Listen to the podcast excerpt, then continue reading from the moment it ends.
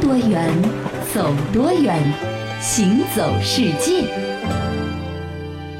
行走世界，大家好，我是一轮。各位好，我是贾云。呃，说到博物馆啊，我们一般去过博物馆的人，或者对博物馆的产生的印象呢，大都是比如高大宏伟的建筑啊、精美的灯光啊、叹为观止的各种各样的国家级的收藏品啊，还有非常专业详实的解说啊嗯，这是我们对于博物馆的第一印象。是，可是其实呢，这个博物馆呢，属于一种比较正儿八经的综合性的大型的博物馆。嗯，其实你说我们人类的文明这么长的一段时间了，所以说各种各样的稀奇古怪的东西啊，你把它给拢到一块儿吧，它其实也能作为一个博物馆。是，嗯那这个世界博物馆日呢，刚刚在五月份过去啊，所以说我们今天呢，就跟大家来盘点一下世界上都有哪些奇葩的博物馆。欢迎光临，这里是位于日本新横滨的拉面博物馆。我们这座博物馆创建于一九九四年三月六日，主要展示日本的各种拉面和方便面。众所周知，一九五八年日本人发明了第一个纸杯装方便面，所以我们在博物馆有九家精心挑选过的拉面店，还原了一九五八年的样子。大家可以品尝一下当年拉面的味道。这里是冰岛的雷克雅未克，各位所在的地方是雄性动物生殖器博物馆。不过事先声明啊，咱们这个博物馆既不污也不黄，我们是一座严肃的科学博物馆。这座博物馆的创始人西德格尔是雷克雅未克学院历史系的教师，他从二十四年前就开始收集各类生殖器官。目前，博物馆已经拥有包括人类在内的来自九十个物种的二百六十一个生殖器官，其中啊，最大的来自抹香鲸，长一米七，重一百三十八斤；最小的来自一只亚洲鼠，只有两毫米，要用放大镜才能看得清哦。先说好了，我们这座博物馆不欢迎情侣。当然，如果你们不介意，我也乐意奉陪。这座位于克罗地亚的博物馆叫做失恋博物馆，里面有世界各地失恋者捐赠的展品一千多件，包括什么情书啦、订婚戒指啦、小轮摩托车啦，以及恋爱过后留下的空酒瓶等等许多记载着失败感情的东西。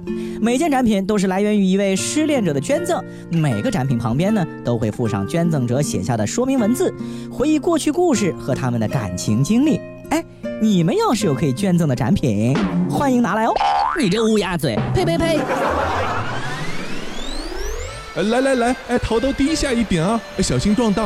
啊哈哈啊！ 欢迎大家来到巴黎下水道博物馆。咱们巴黎市地下拥有两千四百公里长的下水道，当真是一个绝世的伟大工程，也是我们巴黎人的骄傲。哎，雨果的《悲惨世界》看过不啦？里面主角冉阿让就从这里走过的呀。这么多年里，巴黎的下水道系统又经过了无数次的改进，如今呢，它已经变成了一座博物馆了。哎，你们大家随处看看啊！哎哎哎，不要走丢了啊！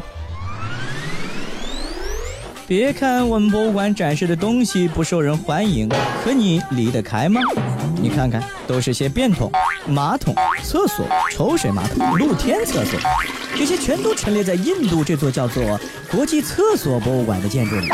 不过，我们还讲述厕所文化，比如展示世界各地的厕所设计，从蹲下就拉到皇家镀金的厕所，全都有。看到吧，看似污秽的厕所也可以很高大上哟。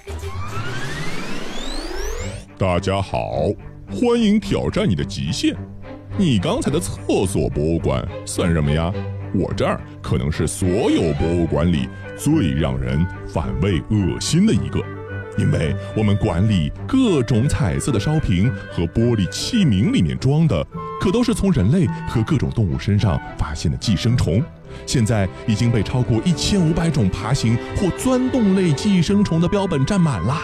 不过，我们创办博物馆是抱着极其严谨的态度去做的。在这里，你可以看到各种蛔虫、钩虫和许多你连名字都没有听过的寄生虫和它们的各种幼体。我们的镇馆之宝是一条长达八点八米的绦虫。展览的时候，我们会给你一根等长的绳子供你体验，想想它在你体内蠕动的感受吧。那刚刚呢是和大家来说到分享了这么多世界各地有意思的、新奇的那些你可能听都没听过的博物馆。是，不过怎么说呢，都是博物馆。嗯这博物馆吧，一般展出的形式再多元化呢，无非也就是根据它所展示的物品，嗯配合上一些比如新媒体的技术啊是、图文的介绍啊，对，给我的感觉呢，其实还是有那么一些些的不够贴近生活，嗯不太自然。啊那如果说最自然的博物馆呢，我觉得就是应该在生活当中，是在当地的文化当中啊我们融进当地人的文化，其实也能够感受到一种博物馆的魅力。嗯，其实你是比较希望能够有一些活着的博物馆让你去参观，对吧？不是在橱窗里看、嗯啊。其实我们在很多的地方呢，都会有一些文化，它是正在盛行的，嗯正在发生着的。我们可以把它当做一个博物馆。你比如说，在日本的东京有一个驻地市场，它就是一个活生生的金枪鱼文化的一个博物馆。哦我们都知道，这个日本料理中的生鱼片呢是享誉国际的，而这个蓝鳍金枪鱼，它那个丰腴的肚腩呢，又被视为是顶级珍馐。啊是，而且价格高昂，这是属对于呀金枪鱼中奢侈品，对金枪鱼中爱马仕 LV 的 这个级别。 没错，嗯呃我们经常可以看到一些新闻报道中啊，说某某寿司店的老板又以这个惊人的价格刷新着这个蓝鳍金枪鱼的拍卖记录啊！你看，金枪鱼好的还得用拍卖的方式进行交易哦。嗯在驻地市场，每天都会吸引着各种各样的买金枪鱼的老板们，同时也吸引着很多很多对金枪鱼文化感兴趣、对这样的一种拍卖文化感兴趣的一些游客。不过，如果你要能够有一睹真容的幸运，你其实有两个气，嗯一个是勇气。因为你早上三点不到就得去排队，啊，还有个是运气，它是每天都是限量供应的哦啊，进场的人数都是有限定的，不是每个人想去就能去的。哎，这才几点啊，你就把我叫醒干嘛？哎快起来，快起来，要不然这驻地市场咱可就进不去了。哎呀，就是个卖鱼的地方，有什么好看的？你可不知道，这是世界上知名的鱼市，这都快八十岁了，今年年底就要搬家了，再不看就没啦。哎呀，这才凌晨三点钟嘛，肯定来得及的啦。Hi, we two people. Thank you. Sorry, you too late。什么？哎，你不要搞错好吗？现在才三点半，你 sorry 什么啊？叫你早点起床，你看看，你看看，白跑一趟了吧？啊，行行行，我知道了。今天晚上我索性不睡了，行吗？明天咱们两点就来排队。第二天凌晨， Hi, we two people. Thank you. 啊，Welcome。Ah, 哎呀，今天总算是进来了。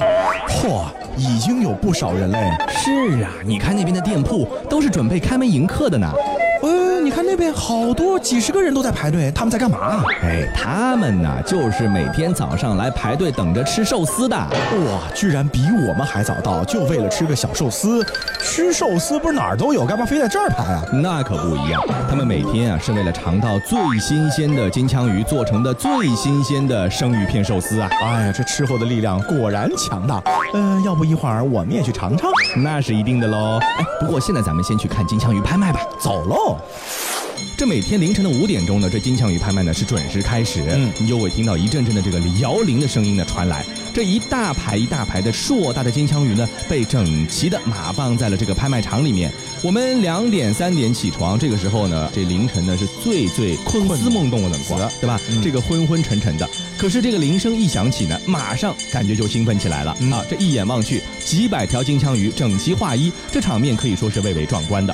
这卖场呢，为了便于买家挑选，就会把金枪鱼呢按统一的位置，在尾部的地方呢割出一小块来。哦嗯那么你可以看到它里面肉质到底是什么颜色啊，是不是鲜嫩啊，对不对？对。有一些买家呢，他还会用手电筒啊，或者甚至是稍微切那么一小块嗯出来，当场品尝。如果是不错的，那我就记在我的小本子上面，等一会儿呢，这就作为我的备选项了。嗯，那么在鉴别过后啊，惊心动魄的金枪鱼的拍卖仪式就开始了。嗯，会有各种各样操着特殊韵脚的，就跟唱歌一般的拍卖师呢，站在高处，然后呢前后晃动身躯，挥舞手臂，很激动啊，和买家做着独特的手势交流，是这给你的感觉呢是非常非常另类和独特的，也挺神秘的。啊，往往会让很多的游客呢是看到这个一幕啊就兴趣盎然啊不过呢，你还真别在这上面花费太多的时间嗯去想，比如说买卖双方这手势代表什么意思呀？嗯啊，或者说他们两个人说的这个话到底就有哪些含义啊？嗯因为没过多久啊，这导览员就会告诉你说，哎，你的这个参观时间结束了了啊，到了时间你该出去 了。对对对，还有下一批呢。是，所以进去之后赶快该看什么看什么，该拍什么拍什么，抓紧时间、是啊。不过呢，这个日本有媒体报道说，因为二零二零年的东京要召开这个奥运会了，所以这个金枪鱼市场呢，在日本东京的闹市区呢，显然不太合适啊。这些蔬菜市场啊、水果市场啊、鱼类市场啊，都得搬家啊。嗯已经定了，今年十一月二号是驻地市场最后的营业日，在此扎根了八十一年的旧市场呢，就会搬迁到了新的地方。到时候，这个活的金枪鱼饮食文化的博物馆，可能真的要和我们说再见了。给你我的手，像温柔野兽，把自由交给草原的辽阔。我们小手拉大手，一起郊游，今天别想太多。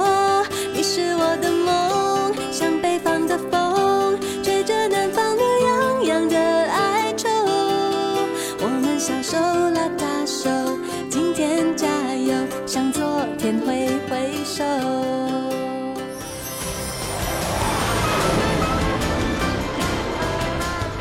听多远，走多远，行走世界。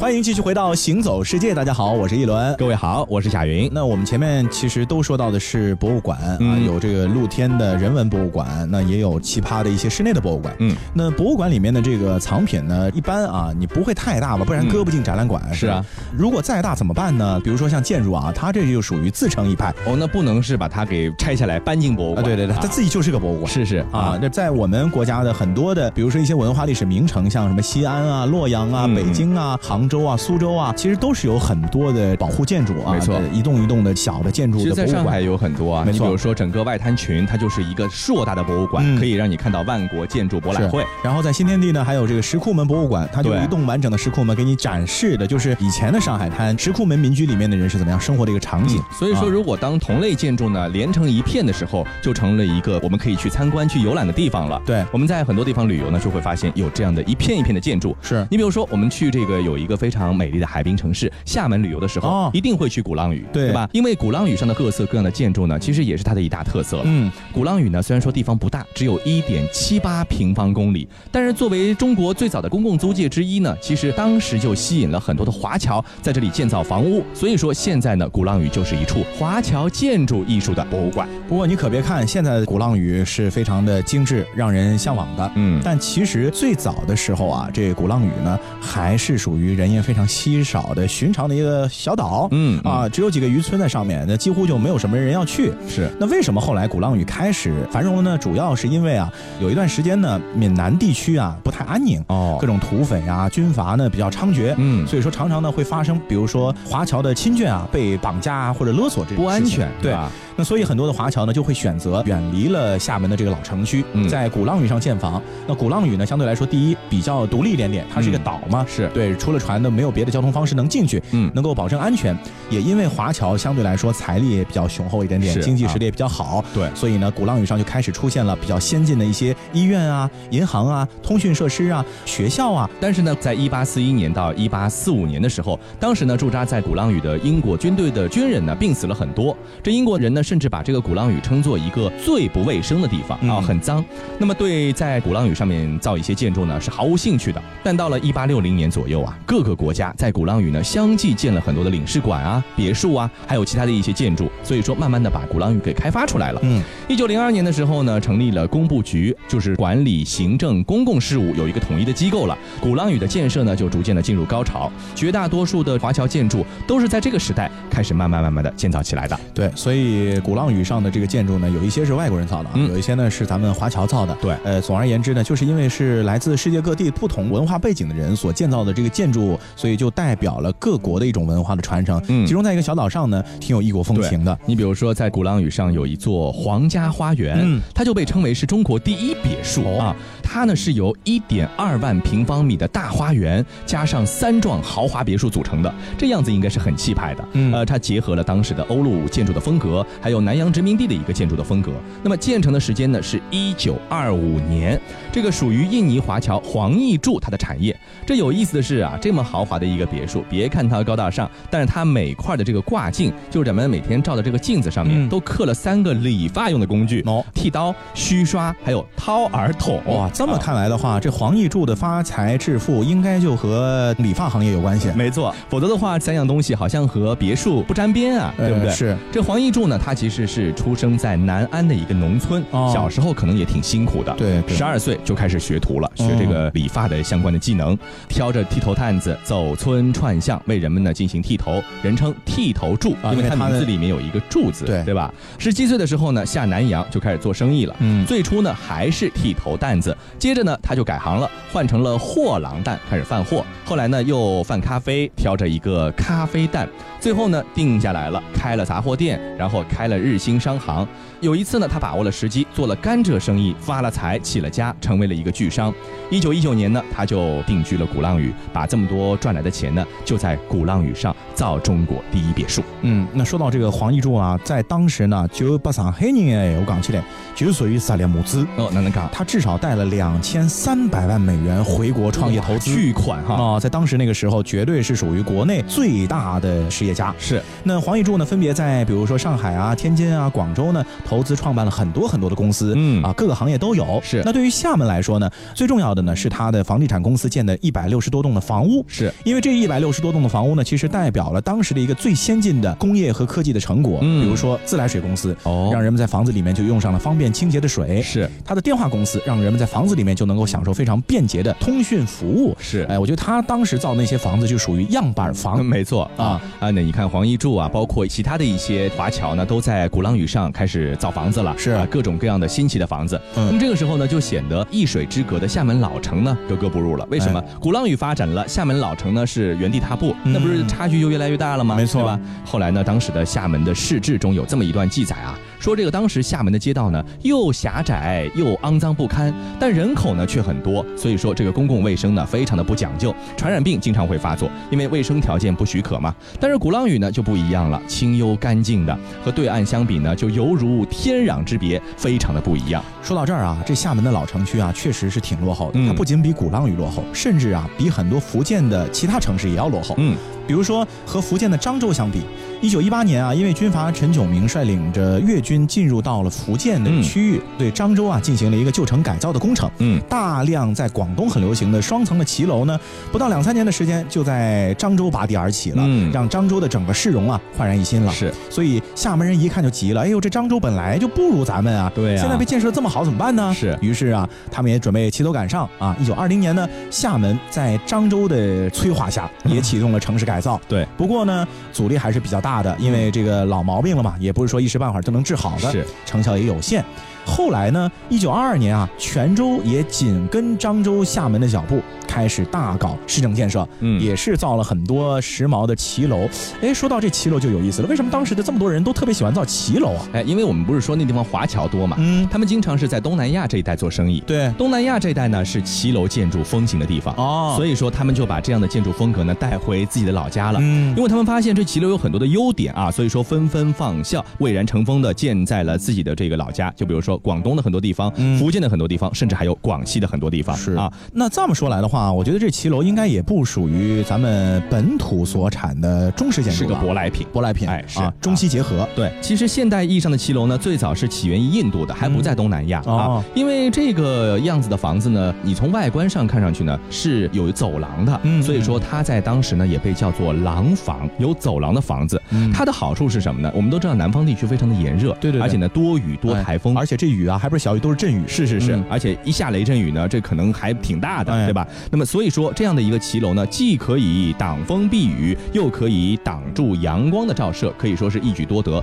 非常符合当时我们南方的居住需要。嗯所以说一开始引进就被大家呢纷纷的效仿，在厦门、在漳州、在泉州，你可以看到骑楼博物馆；而在鼓浪屿呢，你可以看到别墅博物馆。那有一些博物馆呢，属于只能看看，嗯啊，摸都不太能摸的。了，比如说这些骑楼的保护建筑，我觉得也就只能看看了啊，没错嗯或者说有一些，比如说它里面正好有人住的，你能进去参观一下。要不你有财力的话，你买个一栋楼，这个是属于不是一般人能做的。哎，是这属于高端旅游纪念品 啊，是吧？一般呢，如果我们去，比如说有特色的博物馆，你特别喜欢怎么办呢？嗯都会去它的博物馆的商店里面去买一些纪念品，嗯啊，嗯包括一些博物馆馆藏的复制品，其实也都有的。对，但是呢，有一些的纪念品啊，你买也就买了，是摆回家放着呢，挺雅致的，是啊，显示出你的这高品位。嗯，还有一些藏品呢，它的这个复制品吧，或者说外面也有类似的这种同款，嗯是就建议大家呢，你还是最好看看就行了，别买，哦，摆在家里啊这东西不能买呃，就容易出笑话。比如比如说这个唐三彩，啊。哦说到这个唐三彩，咱们还得真的说到说到这。对，唐三彩，唐三彩，它其实是一种陶瓷，嗯对吧？是一种以马为主的陶瓷的艺术品。那么先来说说它所诞生的那个时代背景啊。唐三彩，它呢，顾名思义是唐朝时候鼎盛的。对其实，在隋唐时期呢，这国家呢统一强盛，交通呢也很发达，像这个陆上丝绸之路啊、海上丝绸之路啊都非常畅通。你看看来往贸易很发达。那么前期的统治者呢是轻徭薄赋，呃，劝课农桑，让各民族之间的交往密切，政府呢也是对外开放。这些原因促使当时隋唐两代呢就成为中国古代时期这经济比较繁荣发达的这一个黄金时期。是你说到的这个呢，是唐三彩诞生的历史背景，没错啊。接下来呢，我们就要来讲一讲唐三彩本身了。嗯正所谓仓廪实而知礼知礼节，节衣食足而知荣辱。是百姓的生活一旦填饱了肚子呢，就开始想到精神层面的需要那了。是一定的。那么唐三彩呢，就是这样的一种产物。嗯嗯，唐三彩的全称呢叫做唐代三彩釉陶器，是一种盛行于唐代的低温的釉陶器。嗯，呃，颜色呢基本上是以黄、绿、白这三种颜色为主。哎那当然呢也有褐色啊、啊蓝色、黑色等等嗯这些的颜色。为辅的。对对对，但一般因为有三种主色，所以也被习惯性的就叫做唐三彩了。嗯嗯。那唐三彩呢，最早最多的大概是出土在现在的这个洛阳、啊啊，所以呢也有着洛阳唐三彩的名称。是可是这么好看的这个唐三彩，你知道它到底是干嘛用的吗？我知道啊啊，嗯在当时唐朝的生活当中，你可能在一般的老百姓家里绝对看不到这东西。对，你要是在人家家里看到那东西那的话，出事儿了，那啊就一定出是大有事什儿么了，情况了，对对对不对？因为它在当时呢是作为一种名器的，嗯什么意思？就是给死人的陪葬品哎啊，没这错大量烧制不计其数，所以那个时候真的是很不值钱的。嗯啊，比方说这唐朝贵族啊，他生前呢住的庄园、骑的马、用的桌椅板凳、伺候他的丫头，都给烧制成唐三彩，然后哦埋到坟里面去，接着在阴间伺候他，对吧？嗯那么所以说这个玩意儿呢，在唐朝呢，虽然说大量使用太多了，可是，在日常生活中呢是看不到的，对啊，量是很大的，所以嗯不值钱，不像是唐朝当时的还有一个瓷器叫秘色瓷，嗯这个瓷器可金贵了，全国就这么几件，得一件这子孙万代吃穿不愁。今天的秘色瓷，你只有到陕西的法门寺博物馆里才能够亲眼看到。不过这样的一个制作秘色瓷的工艺早就失传了，嗯今天就做不出来。是，所以在这里就提醒大家了嗯啊，历史学家或者说文物专家，其实他不是喜欢唐三彩，嗯他是研究唐三彩所刻画出的当时唐代人的一种生活状态、艺术审美。嗯，呃，如果说你自己想收藏，我劝你还是别收藏了。啊是，为什么呢？因为这东西确实不太吉利。嗯，其实，在很长一段时间里面啊，比如说有个农民，他要是从地里面刨出来个唐三彩，那我们现在一般就给文物文物这商不是人文物吗哎，就拿走了是吧？对呀、那那个农民呢，一般就刨出来就给碎了，就哦给摔了，不吉利砸碎。为啥不吉利？ 这刨出来个陪葬品，谁要啊？ 是嗯是啊是，所以你现在跑到那边去旅游啊，这个洛阳啊、西安那个地方古玩店里面，你看人家拿出唐三彩出来，你看看就好。 买了这花大价钱买，实在是不合适。要是你们家这个老爸爷爷知道这东西是干嘛的，你买回家还不得给你碎了？是啊，对不对你 你回家说爹，我给你从西安带回来一个宝贝，什么唐三彩？哎你不说过我吗？ 是吧？是。而且呢，唐三彩这个东西呢，因为是陶瓷，然后嗯工艺很考究，作为陪葬品来说呢，其实是有点浪费的。嗯因为它这个东西其实你怎么说呢，还是很耗费时间精力的嘛。对啊，毕竟是一个艺术品、工艺品。是，所以到了宋朝之后呢，这种陪葬品呢就改良了，就不再用这种陶瓷了，嗯而是改用纸扎的，什么纸人啊、纸马啊。嗯现在其实还是有嘛，这是又浆糊呃占的这种房子。对，所以说呢，唐三彩它代表的其实就是一段历史时期里面的文化的标志吧。嗯对呃嗯，所以说我们中国人比较讲究这种传统文化带来的一种寓意。啊嗯比如说以前的青铜器出土了，有礼器、有石器、有什么什么东西，不能混用的，嗯没错嗯对不对？所以说呢，咱们有些东西呢，还得去看一看它最初的时候派什么用处的，嗯对不对？哎，那就不会再闹笑话了。好，以上呢就是我们这期的《行走世界》，我是贾云，我是一轮，感谢大家收听，欢迎大家下次继续收听。素胚勾勒出情花，笔锋浓转淡，瓶身描绘的牡丹，一如你初妆，冉冉檀香透过窗，心事我了然。宣纸上走笔至此各一半，釉色渲染仕女图，韵味被私藏。而你嫣然的一笑，如含苞待放。你的美一缕飘散，去到我去不了的地方。天青色等烟雨，而我在等你。炊烟袅袅升起，隔江千万里。在平地书案里，放前朝的飘逸。就当我为遇见你伏笔。天青色等烟雨，而我在等你。月色被打捞起，晕开了结局。如传世的青花瓷，自顾自美丽，你眼带笑意。